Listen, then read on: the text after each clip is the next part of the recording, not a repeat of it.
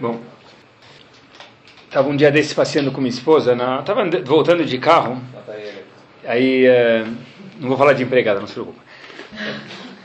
Eu tava, espero pelo menos. Eu passei lá na, estava descendo a rua Bahia, e minha esposa falou, olha, puxa, lembra aqui, era aquele um colégio de tênis, aquela Roland Garros, é. Tinha aula de tênis. Falou, puxa, olha, agora está tudo demolido. Então ela morava na mesma rua antes de casar. Então ela falou, eu lembro quanto tempo demorou para construir. E agora, sem perceber, em uma, duas semanas destruíram tudo. Quer dizer, aquele instituto de tênis gigante, chique, foi para baixo.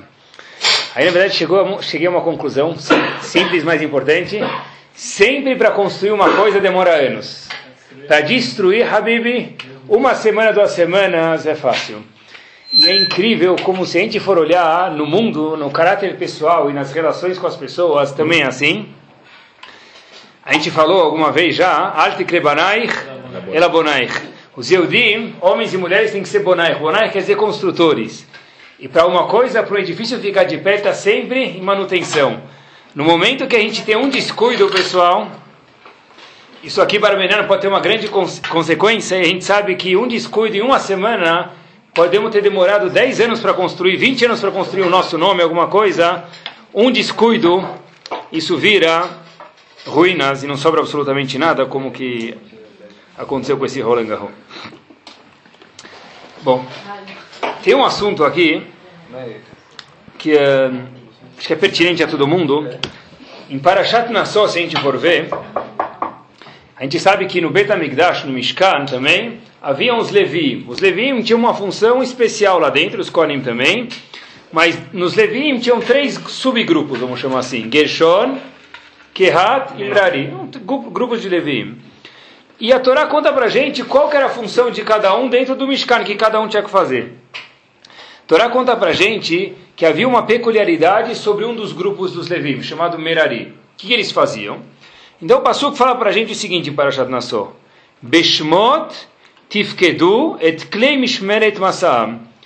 Os, as, o pessoal do grupo de Merari, mais uma vez, um dos subgrupos dos Leviim, eles tinham uma função de cuidar do Betamigdash, de carregar o Mishkar, vamos dizer assim, de um lugar para o outro, quando ele era móvel no deserto. Mas o Pasuk disse, Beshmot tifkedu. Hashem designou, cada pessoa falava o nome dele e o que ele tinha que fazer. Essa é uma peculiaridade que tinha do desse grupo, mas qualquer outro grupo não tinha isso. Todos os outros Levi, Hashem falava, olha, essa tribo vai tocar música no, do Mishkan no Betamigdash. Não falava que pessoa ia fazer da tribo. Já sobre Merari está escrito que cada pessoa, Hashem definia, olha, Reuven vai carregar esse utensílio, Shimon vai carregar aquele outro utensílio, e daí por diante. Então a pergunta que cabe fazer aqui é o seguinte, por que Hashem teve que especificar dar nome a cada pessoa e o que ia fazer, diferente de todos os outros Leviim, que Hashem só falava, esse grupo dos Leviim vai tocar música, por exemplo, esse grupo vai cantar, e cada um escolhia o que ia fazer dentro dessas funções. Porque no grupo de Merari está escrito Beshmot Ifkedu. Hashem teve que designar um nome específico para cada um. Rav Shimon Schwab fala uma coisa, e daqui a gente desenrola o shiur, que Merari, esse grupo dos Leviim, Hashem designou eles o nome de cada pessoa e o que ia fazer, porque eles tinham um, status especial e mereciam um kavod, uma honra, um respeito, uma preferência a mais do que os outros Levim não tinham. O que, que Merari fazia dentro do Mishkan, pessoal? A tribo de Merari, na verdade, que viam todos os Levim mais uma vez, eles mantinham a Torá. Merari eram pessoas que mantinham a Torá. Como a gente sabe isso? Porque o grupo de Merari carregava o Aron ele carregava os utensílios, eram pessoas que mantinham a Torá, o Arona Kodesh, onde lá dentro está o Luchot e a Torá.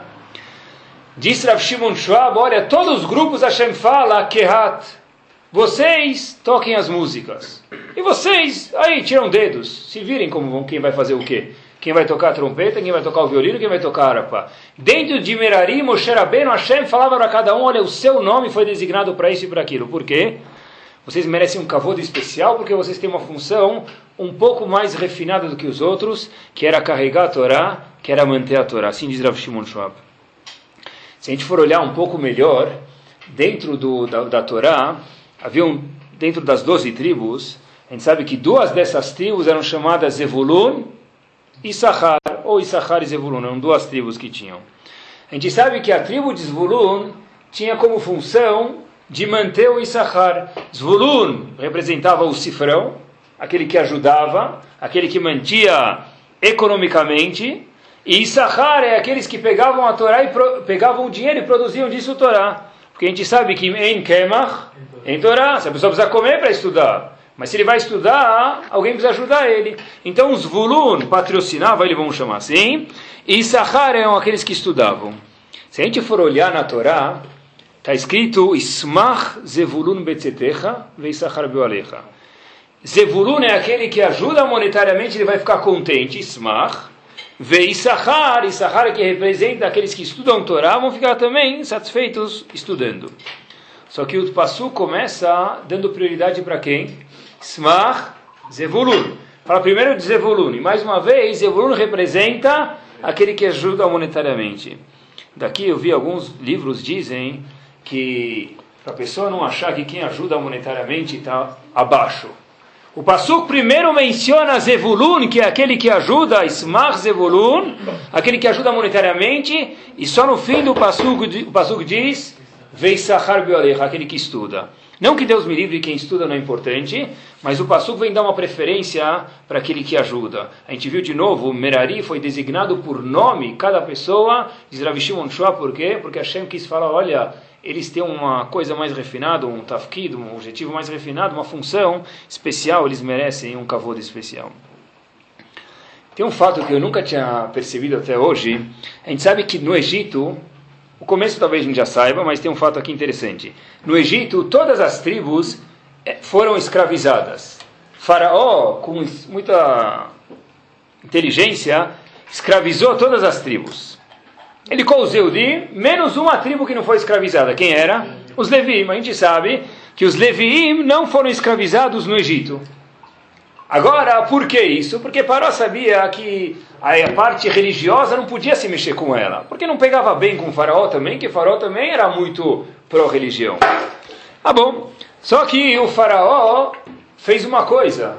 Falou, tudo bem, eu não vou mexer, não vou escravizar eles, mas eu também não vou dar comida para eles porque eles não são meus escravos. Todas as tribos foram trabalhar, menos os Levim. Os Levim podiam ficar estudando, mas para estudar, eles precisavam comer. E o faraó, eu já falei muitas vezes que tinha a Torá naquela época para algumas pessoas. Então o faraó, o que, que ele fez, pessoal? Falou, eu não vou machucar eles, porque não é bonito, vai sair no estado de São Paulo amanhã no jornal que eu machuquei, mas eu também não vou dar parnassá para eles, não vou dar sustento para eles.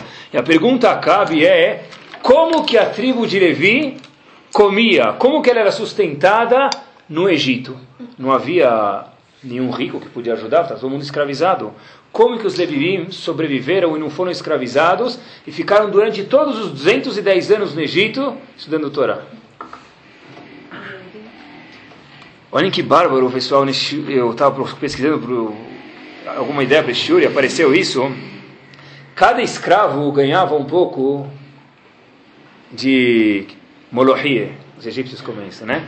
Cada escravo ganhava um pouco arroz e feijão, salsicha, hambúrguer, batata frita.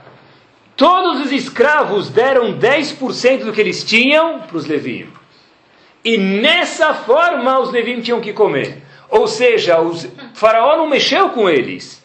Mas também não deu o que comer para eles, porque faraó, ele, faraó não queria ajudar um colher, não queria ajudar uma escola. Ele não ia mexer, mas não ia ajudar também todos os Yehudim, não sei se todos na risca, mas a maioria, pegava e dava os 10% deles, e através desses 10% conseguiram ajudar toda a Shevet Levi, toda a tribo de Levi, com que os 210 anos que eles passaram no Egito, eles foram únicos que não foram escravizados e conseguiram se manter vivos fisicamente. Por que isso? Porque os Eudim já lá no Egito perceberam que sem Torá não adianta a gente continuar vivendo, porque sem Torá o que, adianta um povo Yehudi sem Torá? Uma vez diz Rav Sadi Gaon, em o povo Yehudi é só um povo Yehudi porque ele tem a Torá. Esse povo só se mantém por causa da Torá. Os Yehudim já perceberam isso e 10% do que eles ganhavam foram para os Levi. E assim só eles sustentaram no Egito. Por que Hashem não constrói o Betamigdash sozinho? Por que Hashem, no Mishkan, a gente tem o Sefer Shemot quase que inteiro, fala como que se doa para o Mishkan, como se faz? O que é o Mishkan? O Mishkan é a casa de Hashem. Que que, vamos dizer que a gente pega agora uma pessoa magnata. O que ele vai fazer? Quem vai construir a casa dele? Ele. Ele próprio vai ter 12 decoradores, mas ele vai no decorador, ele quer saber como funciona. Eu quero escolher meu projeto. Talvez eu reformar uma vez a cada seis meses, a cada três meses, a cada ano. Ele quer fazer a coisa mais chique do mundo. Ele vai mandar alguém pegar doações? Kadosh Baruch tem tudo no mundo. Betamigdash é a casa de Hashem. Fiquei pensando, então, por que, que Kadosh Baruch falou cada um doa um pouco para o Betamigdash? É uma vergonha isso. Ele precisa da nossa doação? Olha que parece que a Kadosh Baruch talvez seja essa resposta, ele não precisa. Hashem, claro que não precisa. Mas ele quer que a gente tenha o mérito e possa participar nessa obra chamada Betamigdash. Ele quer que a gente faça também a Avodat Amidot. Já vou explicar como que se faz a Avodat Amidot, uma vez que o tema hoje é Tzedakah e Maser. Maser é dízimo, 10%. Por que, a gente levanta no Vaivarich? Uma das, dos trechos da Tfilah, a gente diz Vaivarich David Hashem Nikolakar. E algumas Tfilot a gente levanta por ela ser mais importante. Mas o Vaivarich Todo mundo levanta, acho que Nazis Faradi, ele não é o mais importante.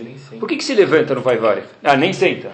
Acho que você falou nem senta. Acho que nem senta. Nem senta. Por que fica de pé, pessoal? Uma vez eu vi uma resposta, olha que fantástico, o Raviakov Kamenetsky diz, uma coisa bárbara, e cada vez que a gente for fazer essa tefilá, lembrem disso. Raviakov Kamenetsky diz que tem uma Mishnah em Bikurim que conta pra gente, Mishnah Gimel, no Pere Gimel Mishnah Gimel. A Mishnah conta que haviam, os Eudim vinham trazer as primícias para Israel. Uma vez por ano eles vinham trazer as primícias, chamado Bikurim. Está escrito que quando os Eudim passavam trazendo o Bikurim, todo mundo que estava presente era obrigado a se levantar para eles. Todo mundo. Assim diz, diz a Mishnah. Por exemplo, as pessoas que trabalham e passam um Talmud Chacham, é proibido ele levantar. Por quê? Porque ele está roubando, ele está dando cavalo para o sábio, na conta de quem? Do patrão dele. Se ele é funcionário, ele é obrigado a trabalhar. Porém, diz a Mishnah, para uma coisa você tem permissão, você é funcionário de levantar, mesmo que você vai roubar meio minuto do teu patrão. O quê? Quando alguém vem passando trazer o bicurim, você tem que levantar para dar respeito. Quando se trazia bicurim, quando se traziam as primícias para Israel, era uma festa total, diz a Mishnah. Se dava um de um respeito muito grande. O comentarista lá na Mishnah, chamado Bartenura, ele diz até que por isso quando entra uma a mãe do neném no Brit Milá, todo mundo levanta. Por que tem que levantar? Bikurim. Igual Bikurim, da mesma forma que Bikurim, diz o Bartenura, Chavivá mitzvah bechatá, ele está indo fazer uma mitzvah. No momento que se faz uma mitzvah, por isso que a gente levanta no Brit Milá, fica de pé quando passa o neném. O neném não que, que tem que dar kavod para o neném? Não. Tem que dar kavod para a mitzvah que está indo ser feita com o neném. Agora, daqui diz Rav Kamenetsky, ah, agora eu sei por que, que se levanta no Vai Presta atenção. Vai Varech David, no meio desse trecho, a gente tem o costume, está escrito no Shulchan Aruch, de dar destacar. Veatá Moshe Bakor, quando se diz essas palavras no Vai Varech David, a pessoa tem que dar o costume, tem que ir lá e dar tzedakah. Esse é um costume bom que está escrito no Shulchan Aruch. Diz Rav Yaakov Kaminet que a razão que a gente levanta não tem nada a ver com a tefilá. Sabe por que, que eu levanto? Porque já que tem uma pessoa em dar tzedakah, eu estou levantando para quem? Para ele.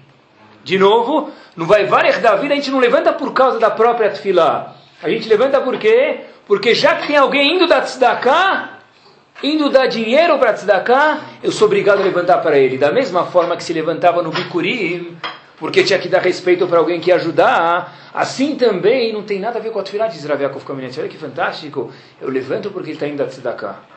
Desde que eu vi esse Hidush, para mim, cada vez que eu levanto no vai Vaivarech David, para mim, Tzedakah tem um outro enfoque. Olha, eu estou levantando não por causa da tefilá, mas porque aquele meu vizinho está indo colocar aquele um real, aquele meio real, aquele dez reais na Tzedakah no meio da tefilá.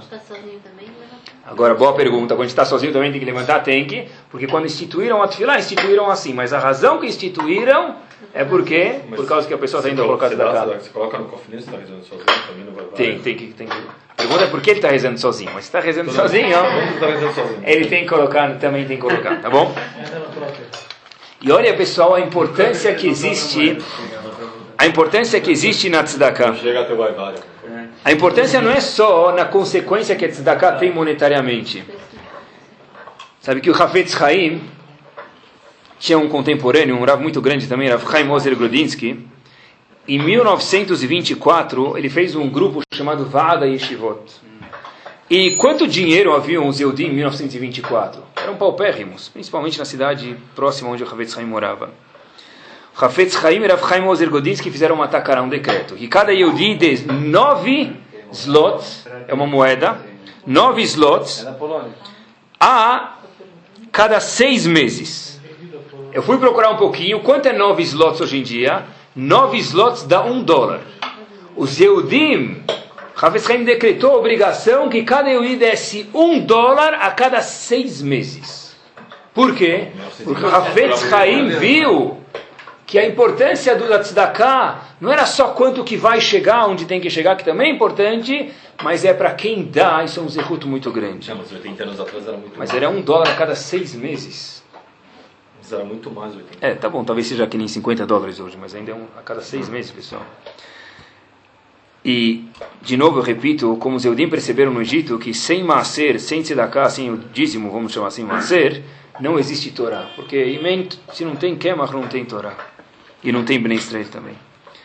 A pergunta que eu me questionei, eu vou desenrolar a, continua, a continuação do Shura a partir daqui, é o seguinte, pessoal. Todo mundo quer dar tzedakah, eu tenho certeza. Não tem ninguém, ah, tem algum urachá, tem, mas assume-se que um Yehudi, ele é tzadik, ele é boa pessoa e quer dar tzedakah.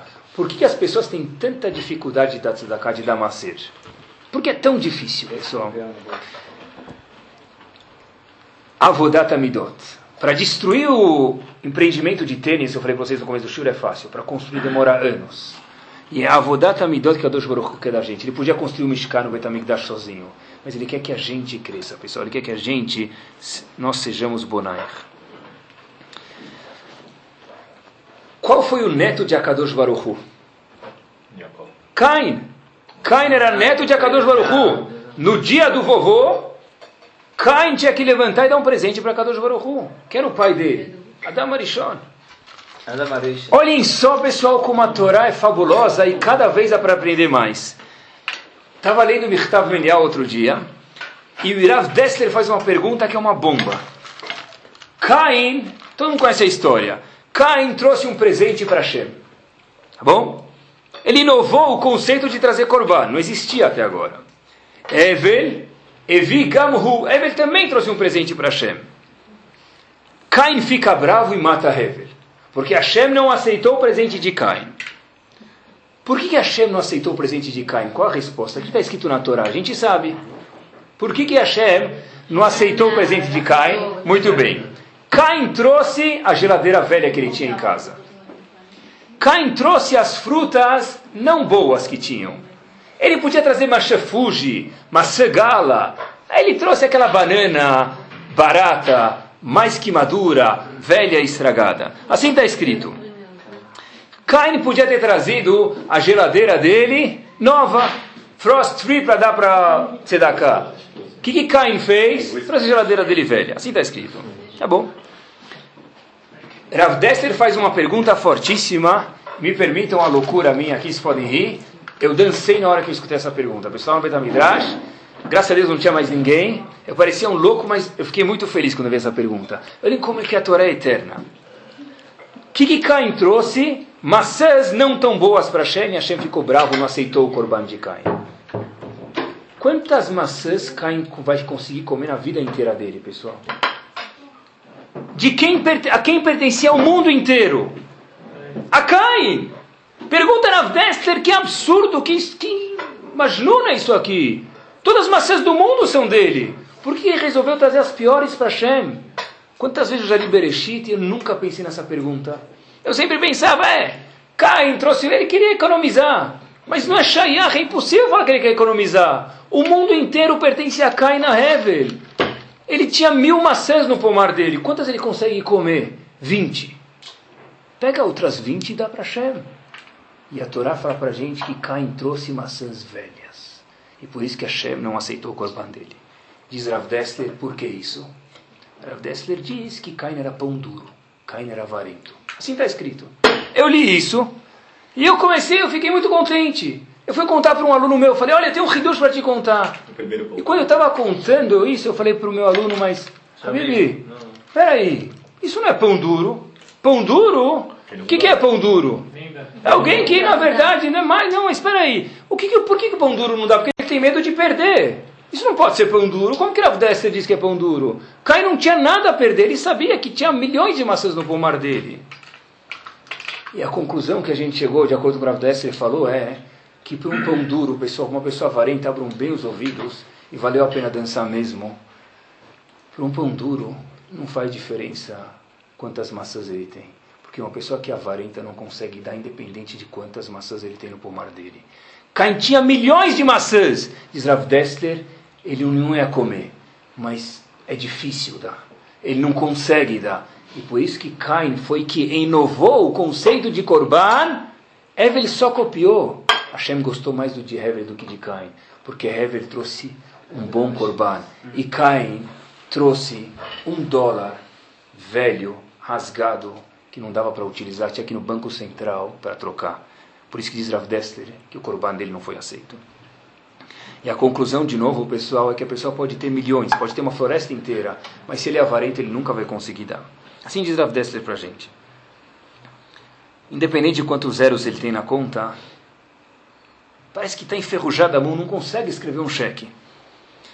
Eu vou contar para vocês um fato inédito para mim que aconteceu com uma pessoa, aconteceu com duas pessoas em Nova York esse fato. Com duas pessoas, um advogado, um fato verídico, e um oncologista, eles foram estudar um ano numa yeshiva chamada Or Samer, uma yeshiva de Balet Shuvah. Eles não conheciam a Torá, eles falaram, vou parar minha profissão, pessoas muito bem sucedidas, eu vou estudar um ano de Torá, porque eu quero saber o que Hashem quer de mim nesse mundo, eu quero estudar. Após um ano eles saem de yeshiva, falaram, nós somos tão bem sucedidos, a gente também pode ajudar a yeshiva um pouco monetariamente.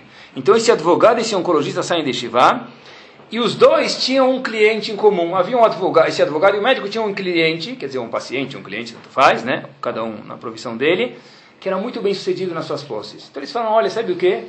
Vamos ajudar a Yeshiva, vamos viajar, vamos falar com esse senhor, ele é tão bom, ele é tão gentil, ele é um Yehudi, ele vai querer ajudar a Yeshiva.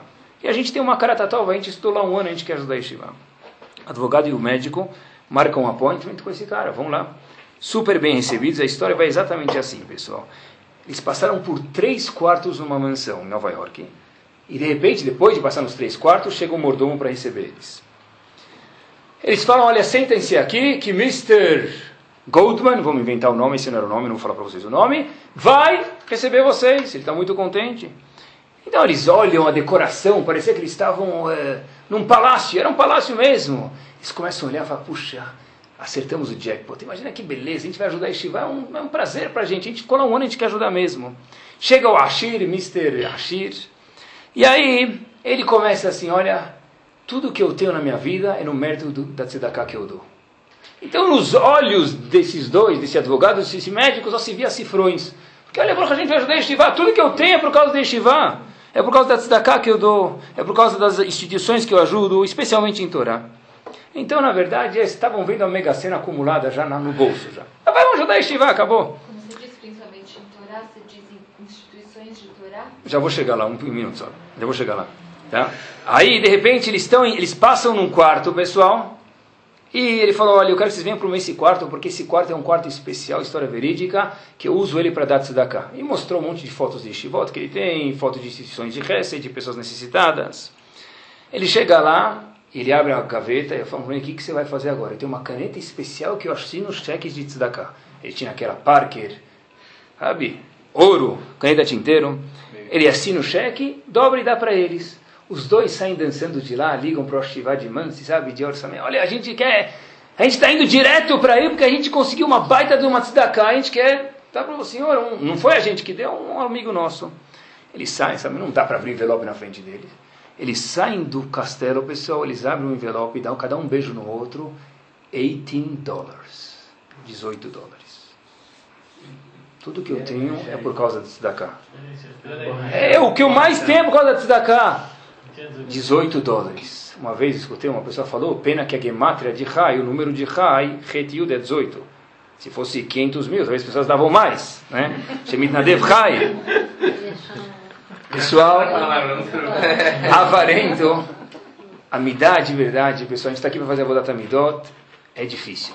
Mas eu tenho certeza absoluta, eu parto desse princípio, tem exceções, mas eu tenho certeza absoluta que a pessoa quer ser gente boa. Mas é difícil a pessoa nasce de mão fechada. E ele falece depois de 120 Mas, anos muito bem vivido, de mão aberta. deve ter oportunidade. Avodata midot, eu vou chegar lá. Avodata midot é do nascimento da pessoa. Ele quer tudo para ele quando ele nasce de mão fechada. Mas 120 anos ele vai embora desse mundo com a mão aberta. A nossa avodá é abrir a mão, saber abrir a mão. É claro que de uma forma coerente. Se a pessoa ganhar 100, ele tem que dar 10. Ele não precisa dar 90 e ficar 100. Nunca falei isso. Nem a Torá, claro, estou falando só o que a Torá tem a dizer. E no começo o pessoal dói mesmo. Da... A pessoa que não está acostumada dói. A gente vê pessoas, fala, olha, Rabino, eu quero, mas eu não consigo. Ele vai escrever, começa a dar ferrugem, parece que o, o braço não anda. Não consegue, ele não consegue, ele vai, ele não consegue. Já chega de cliente. É, ele... É. Cheque do cliente? Mas ele escolhe. Sim. Sim, eu vou explicar, vou chegar lá. Eu vou chegar lá. Tá? Então, na verdade, a Shem que é da gente, a Vodata Midot. O Fred mencionou isso mais uma vez. Um professor meu de oratória falou que tem pessoas que parece que dois, tem dois escorpiões no bolso. Um em cada lado, pessoal. Que se colocar a mão, pica de verdade. Hashem quer que a gente melhora. Como que melhora? Se a pessoa praticar, diz o Rambam para a gente, Maimonides, melhora. A pessoa se esforça, vai doer, vai fazer fisioterapia, vai, vai, vai doer, vai queimar, deixa, ai, hoje eu dei um real, tá faltando um pedaço de mim, é difícil. Mas devagarzinho, ele vai virar uma pessoa normal, pessoal. E já que a gente está falando de Maaser, eu faço questão de falar que na Alahá está escrito Anie Irha Kodmim. Pessoas que são da nossa cidade têm preferência. O que quer dizer isso? Não que Deus me livre, se vê uma pessoa de Israel, a gente não tem que dar importância. Porque que mitzion te Torá, a gente precisa dar importância. Mas a Torá, da onde a gente vive de acordo com a Alahá, tem precedência. E pelo menos, pessoal, que não pode ser menos bem vista do que outros lugares. Porque se a gente mora aqui, a nossa comunidade, as nossas escolas, as nossas instituições de Hesed não podem ser segundo plano a pessoas que vêm de outros lugares, mais uma vez, sem Deus me livre de desmerecer eles. Tem um dia que diz que é assim, mas, de novo, eu não falei para Deus me desmerecer, mas tem muita gente que diz, eu vou ajudar só aquele país, só aquela cidade. Mas você mora aqui, menos preferência é impossível que você dê para esse lugar. Tem que dar preferência país. Para o país. Não, Não, para Israel? Não, Pelo bar. eu não falei o para a pessoa não dar para Israel. Eu repito pela décima vez que um monte de gente vai escutar. Eu não quero levar bronca. tô- quero escrever. Mas não pode falar, eu só ajudo lá e aqui eles se viram contra as pessoas. Onde você mora? De quem você tem proveito? De quem você tem que ajudar? ele tem que ajudar primeiro a Tá? família. É, Primeiro, quanto a mais família. próximo, vem antes. Família, ouvir- comunidade, prédio, cidade, prédio. Rua, semana passada eu li, Sim. tá escrito assim, Eh, Sim. tá escrito assim, muito, muito é, é interessante. Se você tem, falar, lembra. se você é um cara que tem posses, Sim. e você quer dar, se, tipo, você não dá cá para alguém da sua família, é a sur, Claro, Ugmar, não, é a sur Ugmar da cidade, pegar dinheiro e dar para seu parente que não tem que grana. ajudar. Você é raiado Não, mas só se, se tem um parente que não Bom. tem. Se você tem parente que não Mas tem. existe preferência em instituições de Torá? Tem, eu vou chegar lá, eu vou chegar. Em instituições de caridade? Vou chegar. Vou chegar lá daqui a minuto. Olha até onde vai isso, pessoal, esse ponto que a gente tem que ajudar a comunidade. O meu sogro adora contar histórias do Panamá, porque ele nasceu lá, morou lá. E o pai dele parece que ajudou a trazer o rabino, o Rav Tzion Levi, que é do Panamá. Então ele adora contar histórias do Panamá. Uma vez ele me contou faz muito tempo atrás, e a história caiu para esse shiur. Quando estavam fundando, quando o rabino do Panamá foi trazido para o Panamá, eles precisavam construir uma sinagoga. Então tem um senhor, não existe mais, é um senhor chamado Senhor Shalom, quem conhece um pouco de história, pouco tempo atrás. Ele é um filântropo muito grande, um Sfaradi, adorava ajudar pessoas, instituições. Então esse senhor Shalom fez uma surpresa para o Panamá, mandou um container com móveis, todos os móveis bonitos e feitos necessários para a sinagoga. Chega no porto, ótimo. O rabino do Panamá, o senhor Levi, levanta, liga para esse senhor falou assim: vem imediatamente mandar retirar esses móveis tudo de volta. Como? Quem recusa doações? Eu recuso, diz ele. Por quê? Essa aqui é minha. E eu quero que as pessoas que vão vir fazer desfilar aqui, eles ajudem esse lugar. Senão eu vou voltar para o lugar de onde eu vim, Israel. Uma doação inteira! É, mas deixa eles participarem. Se eles querem que tenha sinagoga, deixa que eles façam, pessoal. Bom, a ideia está aqui, não estamos julgando eles, estão pegando o mussar. O mussar da história aqui, pessoal, é que cabe às pessoas do local, cabe às pessoas daqui que ajudem as nossas instituições. Agora, estava preparando o shur, eu comecei, estava conversando com o Rav, para, às vezes eu sempre converso com pessoas para enriquecer o shur e ver como funciona. E uma pessoa, ele não é de São Paulo, ele me contou que quando ele estava na sinagoga dele, depois subiu na sinagoga, ele fazia Meshiberá, Ravoteiro, Deixa Mitnadev, 18 reais. E depois ele falou que só de telefonema para coletar esses 18 reais, sai mais caro. Ele nem ligava mais. A pessoa tem dificuldade de dar. Ele fala 18 e ainda demora seis meses para pagar. Chega o boleto, não vem o nome, vai ser o nome, não tem vencimento, não tem multa. Então enrola, pessoal. Ele falou que a coleta sai mais caro que a doação. Uma vez um cara falou que ele é melhor do que Moshe Rabbeinu. Que Moshe Rabbeinu tirou água da pedra. E ele fez, muitas vezes, tirar dinheiro de pedras. É difícil, pessoal, não é? A Kadosh Baruch quer que a gente faça a Vodat Amidot. Como se dá tzedakah? Como se dá maser? Está escrito na Torá. Que Birkat Hashem Elokecha, Hashem Etanlach. O Yehudi tem que dar para Hashem conforme as posses dele. Meu amigo deu mil. Eu não posso dar mil. Meu amigo deu mil. Eu posso dar dez mil. Também tem que ser olhado. Cada pessoa tem que ver o macer 10% do, dos lucros que ele tem. Agora, para fazer isso, a gente tem que praticar desde cedo. Os nossos filhos e a gente também. Meus filhos, às vezes, me ajudam a fazer algumas coisas. Tem uma coisa que eu faço. E eu falei para eles, eu preciso da ajuda de vocês. Eles falam, ah, você me dá alguma coisa? Eu falei, ah, eu vou te pagar 10 reais cada vez. Depois que eu pago para eles, eles pegam um real e eles vão colocar na tzedakah de macer. Porque se hoje uma criança de 6 anos não fizer isso, quando tiver 20, quando que vai fazer? Então eu faço questão não é obrigado a dar, mas às vezes quando é uma coisa assim que eu dou para eles, a que mesada não precisa dar, boa pergunta. Mas depende é, do caso, depende, depende, depende por que, que o pai deu. Mas, agora, mas só para que a gente saiba, às vezes, se a gente dá um presente para a criança, de vez em quando eu falo, olha, eu te dei agora 50 reais, pega 5 reais e põe você na tzaca, não leva ele, deixa ele levar e colocar, porque é assim que a gente aprende, pessoal, é praticando, senão a mão não mexe, enferruja e a pessoa não consegue dar tzedakah. Caim tinha tudo e não conseguiu dar. Por quê? Porque ele não praticou. Vou dar uma dica para vocês, que é importante que todo mundo faça assim. Bom, eu sou funcionário, para mim é mais fácil, para quem é patrão é um pouco mais difícil, mas também tem que fazer isso.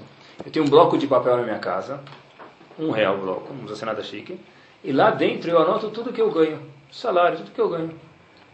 E disso eu corto, ponho uma vírgula, isso aqui é meu macer 10%. No momento que eu ponho isso aqui no papel, isso aqui não é mais meu. Isso aqui pertence a Tzedakah. Para mim já acabou. Eu não tenho mais Nissa, eu não tenho mais teste de Tzedakah, de Damacer. Por quê? Entrou 100, 10 está no papel. Eu devo para Tzedakah 10. Eu tenho minha conta Tzedakah, eu vejo quanto eu devo, acabou. Agora, eu vou ter o um mérito quando eu der, com certeza. Mas o Yetzirah de não dar é muito mais fraco. Porque a conta já não é mais minha. É Maaser Sociedade Anônima, não é mais minha. Não pertence a mim. E quem eu di que não pode ter um papel desse, não, pessoal? Quem eu di que não é obrigado a fazer isso? Já vou chegar lá. Quem eu di que não é obrigado, pessoal, a ter um bloquinho, eu dou cá, eu dou Maaser. Talvez está dando mais do que você pode. Talvez está dando menos do que você pode. É obrigatório, está escrito na que a pessoa tem que ter um bloquinho de papel e consta todos os lucros que ele teve. Para fazer isso, dá para o Maser. Um mês veio muita gente, eu podia dar 10, dei 20. Se eu tenho anotado, o mês que vem eu não vou precisar dar Maser.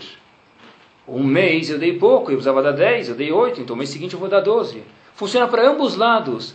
Mas é impossível que alguém dê Maser se ele não tem um papelzinho anotado. Pode ser no computador, no Palm, no iPod na, no papel, atrás do, do, do, do espelho dele, onde ele quiser. Mas tem que ter um papel, a pessoa obrigada a ter um papel onde ele anota o macer dele. O que, que as mulheres fazem aqui?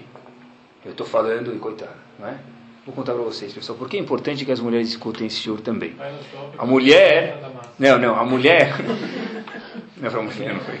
Ele falou que vai no shopping gasta massa. Não, mas, não pessoal, nunca, mas eu faço questão de dizer isso porque muitas vezes, olha que interessante, tem pessoas que falam, olha Rabino, dá isso para essa instituição para mim, só que não deixa minha esposa saber. Se você mandar uma carta de agradecimento daquela instituição, manda no escritório para minha esposa não saber que eu estou dando uma macer. Quer dizer, uma, não é uma vez que ligam falando isso, é milhares, milhares não, mas centenas. Porque o marido tem que esconder da mulher que está dando macer. Se a mulher souber que isso é importante, ela vai apoiar o marido. E por isso que é importante que mulheres também escutem esse shiur. Tem gente que não consegue abrir a mão nem para falar oi, pessoal. Tem gente que dá a mão uma fechada já. É a vodata midot, não é fácil, de novo, mas o princípio é que a pessoa de verdade quer ser boa, mas como a gente viu, o mais bárbaro para mim foi o, o ponto que Caim tinha tudo, mas não conseguia dar. Daqui a gente vê que avarento, de acordo com a Torá, não é alguém que está com medo de perder. Avarento é alguém que tem, mas não está praticando, não consegue dar. E um fato importante que o Yetzirah argumenta muito, se eu der tzedakah eu vou ficar pobre. Eu não conheço ninguém que é coerente, deu tzedakah e ficou pobre porque ele deu maser. Não estou nem falando do passuco. Eu não conheço ninguém, não conheço o mundo inteiro não, mas eu não conheço ninguém que chegou a um status inferior financeiramente porque ele deu maser. Pode ser que o mazar dele, infelizmente, maiusculamente, coitado, não estava bom, os ventos não estavam soprando para o lado dele.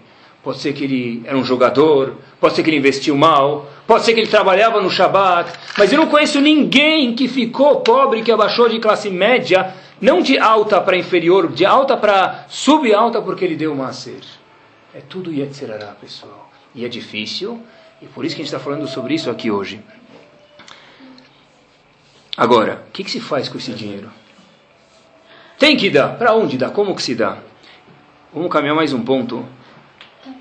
Tem uma Agmará em Sukkah, Daf Mem Teta Mudbet. A Agmará diz o seguinte: Shema Tomar. Talvez você vai me falar, Habib, sabe o que? Kolabalikfot Kofetz. Agmará está falando sobre da Maser Tzedakah. Talvez você vai me falar, olha, toda pessoa que quiser vai conseguir dar Tzedakah. Ah, é difícil. Mas se ele quiser, ele consegue. Ele põe a mão no bolso e dá. Diz, diz a Gemara para a gente, Sukkah Memteta Mudbet, Talmud Lomar, Mumazbut, não é verdade. Mayakar Hasdecha Elohim. Quanto precioso é o Hesed para Kadosh Baruch Hu, assim diz o Talmud. E eu nunca entendi qual a dificuldade. Se a pessoa quer dar, ele vai conseguir dar. Se ele já saiu do nível de avarento, ele gosta de dar, o que, que impede ele de dar? Mas o Talmud diz, não é todo mundo que quer que vai conseguir. Por que não? Se ele quer, ele vai conseguir. Vou mostrar para vocês uma pesquisa que eu procurei para ilustrar um pouco para o Shiur e a gente vai entender esse pedaço do Talmud com essa pesquisa. Fizeram uma pesquisa nos Estados Unidos dos grandes doadores, quanto dinheiro tem. Eu sei que todo mundo gosta de número, então vou colocar aqui para vocês. Quanto eles doam e como funciona, o que se faz com esse dinheiro. Pegaram doadores que doam mais de alguns milhões de dólares por ano, tá bom? 10 milhões de dólares por ano. Cada um? É. Generosos ou não? Tá bom. Isso dá um total de 5 bilhões, números exatos, estou falando para vocês, de dólares por ano. É muito ou não é? É? Só que disse o Talmud para a gente, se a pessoa quiser, não necessariamente ele vai conseguir. Disse Agmará em Sukkah, acabei de mencionar para vocês, Shema tomar kolayegba likfot kofet, será que todo mundo vai conseguir dar tzedakah? Talmud lomar mak yekar hasdecha Elohim. É precioso. Eu entendi precioso, não entendi de novo. Põe a mão no bolso e dá se você não é avarento. A pesquisa me fez entender. Desses 5 bilhões, não dá nem para falar isso, pessoal, de dólares por ano, 6% vão para causas judaicas. Judaicas eu digo, digo no enfoque da Torá. De 5 bilhões por ano, 6% vão para causas judaicas.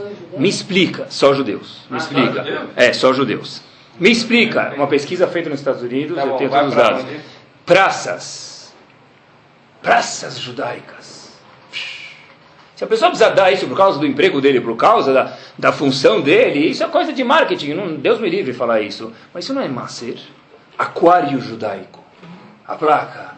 This aquarium was donated in memoriam Lenonishmat o quem? O tubarão. Lenonishmat. Isso não tem mitzvah de macer. Ah, eu construí um chafariz em Genópolis, em Copacabana, onde lá jorra água. Lembrem-se de jorrar a Torá. A Torá. Que, que, que, desde quando é que isso aqui é macer? Para isso o pessoal está cheio de dente- de gente que dá. 94% desses 5 bilhões por ano vão para essas coisas. Carnaval do Rio.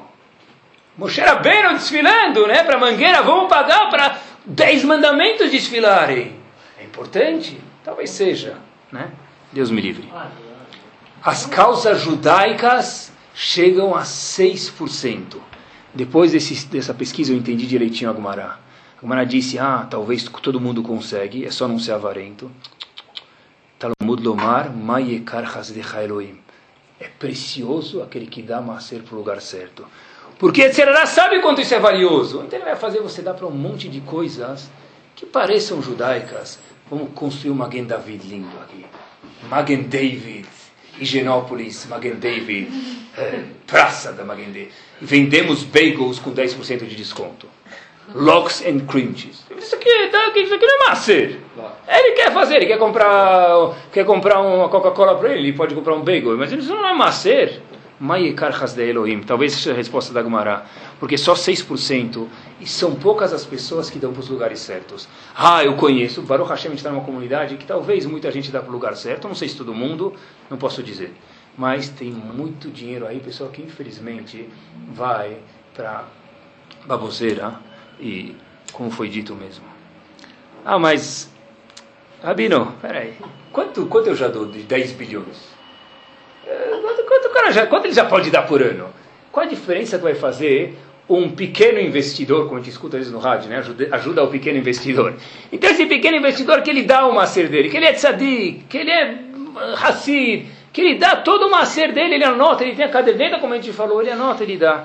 O que, que isso ajuda? Vou falar para vocês, pessoal. Tenho certeza, eu escutei isso de um grande Rav também. Se, todas, se todos nós dessemos nosso macer pequenos investidores, entre aspas, não teria escola, não teria família carente, não teria instituição que estaria na situação que talvez esteja hoje. Porque, pessoal, aqueles grandes gigantes, não sempre, Deus me livre, mas muitas vezes, 94% disso vai para aqueles lugares que a gente já mencionou. E só 6% fica onde tem que ficar. Tem pessoas grandes que adoram construir coisas. Não vou desmerecer, porque quem sou eu para desmerecer? Se não fosse eles, a instituição não estaria lá. Mas depois se constrói uma coisa, peraí, essa, essa, essa instituição precisa continuar andando. Ah, manter não gosto. São justo aqueles pequenos investidores, aquelas pessoas como me permitam aqui, sem desclassificar ninguém, mas nós pequenos investidores, pessoal, talvez, que mantém esses lugares. Se vocês perguntarem, eu perguntei para presidentes de instituições assim, dizem que grande parte do que eles fazem é por causa daqueles pequenos investidores. Não é daquele que deu 200 mil dólares uma vez. Aquele ajudou muito. Deus me livre desmereceu um centavo do que ele deu. Mas para manter as instituições hoje, vem de pessoas como todos nós que aqui estamos sentados. E vai lá saber de quem é o maior mérito, daquele que construiu, daquele que manteve. Eu não sei. Os dois têm um mérito, mérito grande. E a Shem espera de nós, pessoal, porque é uma mitzvah que a gente tem que ter isso tem uma influência, quando a gente está falando de Midot, que é Bonai, a gente precisa se construir, a gente está falando de destacar ainda, sabe que não dá para falar de Shuri Tzedakah sem falar do Rebbe de Ponovitch, eu sempre lembro que o Rebbe de Ponovitch era a pessoa mais astuta que tinha de Tzedakah que já existiu no mundo. Sabe, que eu, talvez eu contei para vocês já uma vez. Como a gente sabe que não havia Rav Kahneman, Zatzal, como a gente sabe que não tem vida na Lua, uma vez falaram, já que o Rebbe de Ponovitch nunca foi para a Lua, isso é uma prova que não tem vida na Lua. E senão ele teria ido para lá. Rebbe de Ponovitch é a pessoa mais astuta e elegante em coletar macer para a famosa Shiva de Ponovitch que fundou. Uma vez até veio um indivíduo e falou para ele, Rabino, pegou aquela equipa dobrada, sabe aquela equipa lá toda zen, colocou, nunca tinha colocado, a equipa caía da cabeça e caía da cabeça. Rabino, eu quero ajudar o senhor, eu vou dar uma quantidade grande. Mas com uma condição. Eu vou dar isso para um lugar que seja misturado homens e mulheres. Rebbe de Ponovitch falou, Tfaddal. Até hoje existe um cemitério em Israel que foi construído com a ação daquele cara. Rebbe de Ponovitch é uma pessoa super astuta. É. Ele, ele quer um lugar cristão, zoado. Ele falou. Uma vez, Rebbe de Ponovitch, tá, outra, outra história aconteceu também. Aconteceu. Outra história. Uma vez, outra pessoa foi para o Rebbe de Ponovitch e falou para ele: Eu vou dar cá, mas eu não dou um real para um lugar que usa kippah. Rebbe de Ponovitch falou: Está muito bem-vindo. Ele usou isso para o Bet Yaakov, a escola das mulheres. Rebbe de Ponovitch, na verdade, era super astuto, pessoal. E é interessante, né? Por isso que ele era o grande Rebbe de Ponovitch. Por isso que agora vocês entendem melhor que se tivesse gente na lua, o Rebbe de Ponovitch teria chegado lá. Rav Kahane Manzechet, Tzad de Pecador de Bracha. Olhem só o último ponto, até onde vai uma pessoa que dá macer, olha como muda a vida dele, não só financeiramente, para a comunidade, daí por diante, mas olha como muda isso na característica pessoal também. Talmud, a Gemara conta, a Torá, está escrito na Torá, que tem duas parashot, dois assuntos muito próximos. Em Parashat Nosó tem Sotá, a gente sabe Sotá, aquela mulher que foi desconfiada, né? e o marido desconfiou e levou ela para o Cohen, para beber aquela água. E tem um outro assunto do lado, é o assunto de Maaser. Então tem Maaser, o dízimo, do lado de Sotá. Então o Talmud pergunta, oh, que que, por que, que Hashem aproximou uma da outra? Então Rashi próprio traz isso na Torá, diz o seguinte, presta atenção, toda pessoa que não dá Maaser para o Cohen, na época do Betamigdash dava Maaser para o Cohen, o que está escrito, diz Rashi, o seguinte, Chayecha, eu juro, diz Rashi, ele vai acabar trazendo a mulher dele como uma sotá. Por isso, de novo, Aqui, a Parashá de Sotá está próxima à Parashá de Maser, porque, diz Rashi, copiando o Talmud, porque a pessoa que é avarenta, me permita, um pão dura no Maser, vai acabar trazendo a mulher como Sotá. Então, o, a tradução simples é que é um castigo. Uma vez o Meroshiva perguntou, não é só um castigo. Qual a relação, pessoal? Tem uma relação.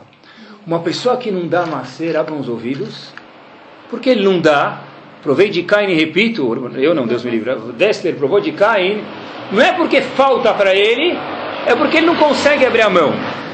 É porque ele é uma pessoa que quer controlar tudo. Pessoa que não dá macer é isso. Assim disse o Shiva. Se a pessoa não dá macer, isso é um reflexo que ele é uma pessoa controladora. Disse a Torá para a gente, Habib, saiba você que você vai levar sua mulher para ser uma sotá. Por quê?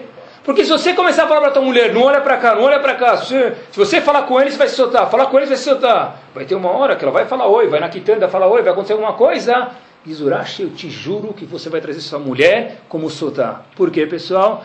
Porque não é só um castigo. O Hashem está falando para a gente, é uma midá, mesma midá, mesma virtude. Uma pessoa que ele é avarenta, que ele é controlador, ele vai controlar. A pessoa, a mulher dele falou oi para oh, que isso? Está me traindo. Claro, tem limites, é claro, né? não estou falando de Deus me livre, mas a pessoa que é controlador, diz Rashi para a gente, pode chegar, Deus me livre, a se soltar. Onde a gente vê que a midá destacar de Maaser, não só que é uma midá monetariamente, mas isso aqui desenvolve a pessoa, e a Kadosh Baruch Hu, que a pessoa faça a Vodata Midot, que se construa Bonaich, pessoal. Yodi tem que aprender a abrir a mão. Como se fala dar em inglês, em hebraico, desculpa, em inglês não, em hebraico? Aparece na Torá, quando se dá, Venatnu ish kofer nasho. Vão dar. Noten, Natan, deu. Venatnu, aí vão dar. Diz o Baal Turim, Venatnu, se você ler do avesso, como que dá? Venatnu também. Venatnu ida, o venatnu de volta, você colocar no espelho dá exatamente igual. Diz o Balturim, daqui a gente aprende que quando a pessoa está dando, ele acha que ele está perdendo, mas se você ler de volta, dá na mesma. Venatnu. Tudo que a pessoa dá, ele nunca perde. Eu vou terminar com essa história para vocês verem. Isso não é nada menos, nada mais que uma realidade, pessoal. Essa história aconteceu há exatamente 66 anos atrás. tinha um, uh, um casal, ficou noivo. Noivo e noiva. Mas, é isso mesmo, Lechai. E aí, pessoal, o que acontece é que a mãe da noiva, a mãe do noivo, melhor dizendo, desculpa, falei errado, a mãe do noivo lembra que ela viu aquela noiva em algum lugar e não lembrava onde. Pensou, pensou, pensou. De repente, no meio do Sheva Brachot, ela conta essa história, pessoal. A história se passa da seguinte forma: a história se passou em Nova York, tem um bairro chamado Williamsburg, ou com os Hasidim, Williamsburg, é a mesma coisa. Essa mulher, essa senhora, chamada Gita Goldberg, ela estava andando na neve, levando os filhos dela para a instituição, uma escola de mulher religiosa em todo lugar do mundo, ela é chamada Bet Yaakov. Então ela levou ela nos Beis Yankov, Bet Yaakov, para queria registrar as filhas, matricular as filhas do Bet Yaakov, só que estava nevando, estava frio em Nova York. E as filhas logo perguntaram para a mãe, mas mãe, será que é tão necessário estudar numa escola judaica religiosa? Tem uma escola do lado de casa que escola pública, decente. Em 1940 a escola pública era muito boa, principalmente nos Estados Unidos, de nível. A mãe falou, olha, vocês não vão entender, mas é importante. Chegaram, depois de passar pela neve, em 1940, isso, pessoal em Nova York, subiram as escadas da escola do Betiakov. Chegam lá em cima, a história foi assim, e a pessoa que fazia a admissão dos alunos das matrículas, uma pessoa muito gentil, disse a mulher, contando o Shem Brachot. Só que ela falou que ela tinha um impedimento monetário, uma mulher, em 1940 mais uma vez, não tinha quase nada, falou, olha, não vou pagar, infelizmente, absolutamente quase nada da mensalidade. E a pobreza em Nova York, para quem lê um pouquinho sabe, é muito, muito grande em 1940. Tinham muito poucas bolsas de estudo lá. O moço foi lá, consultou o presidente e falou, olha, infelizmente, suas duas filhas não vão ser aceitas aqui. A gente quer muito te ajudar. Quando aparecer alguém doando, você entra, mas infelizmente a gente não tem como pagar os nossos custos, tinha algum número de bolsa, esse número de bolsa está expirado. Assim foi a história. A mulher começou a chorar, porque ela sabia que, que tem diferença astronômica entre o Bet Yaakov e uma escola pública, escola de mulher Bet Yaakov. De repente ela desceu as escadas com as meninas chorando, e uma mulher esbarra nela, subindo, fala, olha minha senhora, o que a senhora está chorando? Fala, ah, não tem um problema, me conta. Então essa mulher que ela nunca viu na vida falou, olha, eu... É Estava aqui, eu queria minhas filhas estudar, desculpa, eu não vou, eu em vergonha, mas eu não tenho meios e a situação aqui é muito difícil e não podem, então eu vou ter que colocar minhas filhas numa escola pública, é por isso que eu estou chorando. A mulher fala, pode deixar que eu vou te ajudar. Mas o que, que você vai fazer? Nem eu conheço alguém, eu vou te ajudar. Pronto, tá bom?